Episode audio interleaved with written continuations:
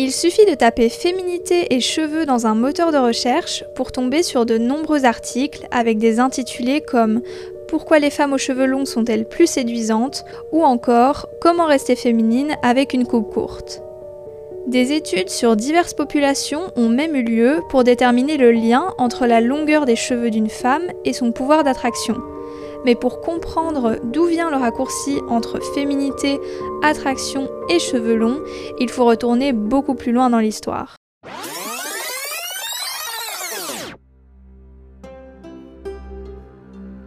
À l'Antiquité, les longs cheveux sont déjà synonymes de féminité et de séduction.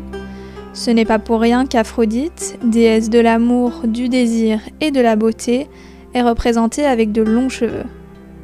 Le poète Ovide conseille d'ailleurs aux femmes avec peu de cheveux de porter des postiches, car je cite, Un animal mutilé, un champ sans verdure, un arbre sans feuilles sont choses hideuses. Une tête chauve ne l'est pas moins. Les femmes libres portent donc des cheveux longs, avec parfois des rajouts, voire même des postiches. Elles se différencient ainsi des esclaves qui, elles, doivent avoir les cheveux très courts.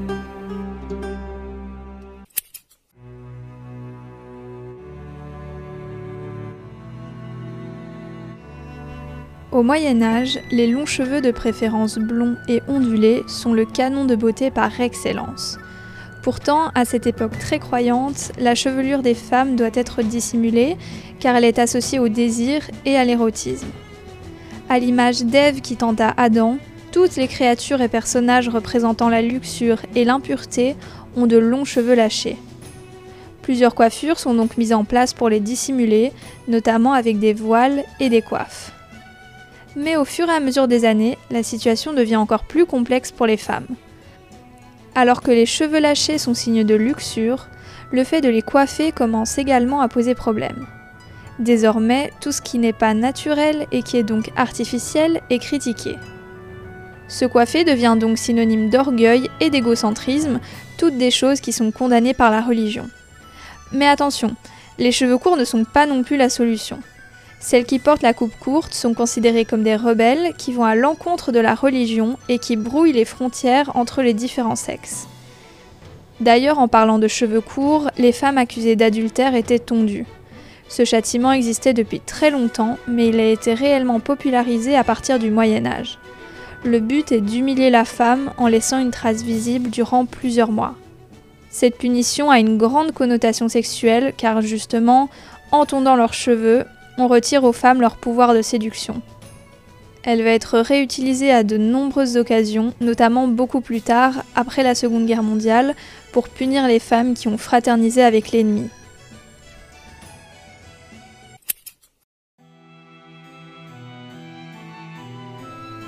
Durant les temps modernes, la situation ne change pas plus que ça.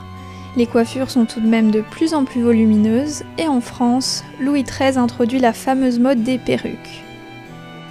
Après la Révolution française, si l'on abandonne petit à petit les perruques, les mœurs n'en sont pas plus ouvertes. Exposer de longs cheveux détachés est toujours considéré comme indécent et beaucoup les couvrent donc avec des chapeaux, des foulards ou les attachent.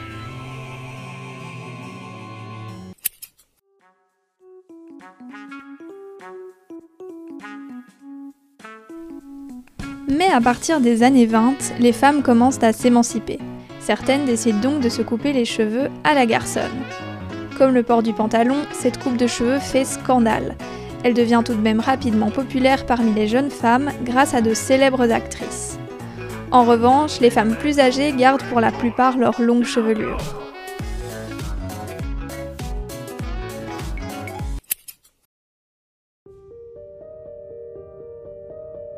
Avec la fin des années folles, la coupe à la garçonne disparaît également et les cheveux redeviennent longs. Il faudra attendre les années 60 pour retrouver les coupes courtes, avec notamment celle d'Audrey Hepburn. Les décennies suivantes oscillent entre mode du court et du long. Mais même si depuis les 60s, de plus en plus de femmes se permettent de se couper les cheveux assez courts, voire même de se les raser par pur choix personnel, les vieilles croyances persistent. Dans l'imaginaire collectif, les cheveux longs chez une femme incarnent toujours la féminité, la jeunesse, voire même la bonne santé. Cette croyance a même un impact dans le milieu du travail où l'on considère que des cheveux longs et lâchés ne font pas très professionnels. Pour y remédier, certaines prennent le parti de les attacher, comme d'autres femmes le faisaient à d'autres époques. Mais une question persiste. Pourquoi au fil de leur vie, les femmes ont-elles tendance à raccourcir leurs cheveux avec l'âge? Malheureusement, dans la majorité des cas, il ne s'agit pas d'une question d'émancipation ou d'envie de briser les codes. En réalité, certaines considèrent que les cheveux longs sont réservés aux jeunes femmes. Après 50 ans, de nombreuses femmes préfèrent donc passer au cours, par facilité, mais également car avec la ménopause et les changements hormonaux qu'elle entraîne, les cheveux s'affinent et deviennent plus fragiles.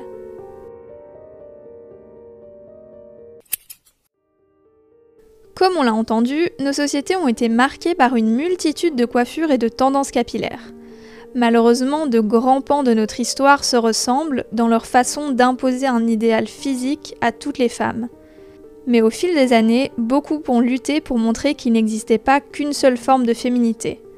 Désormais, chacune a le droit de faire ses propres choix pour correspondre à son propre idéal, que ce soit en arborant un crâne rasé, des tresses, une perruque, des longs cheveux ou une coupe à la garçonne.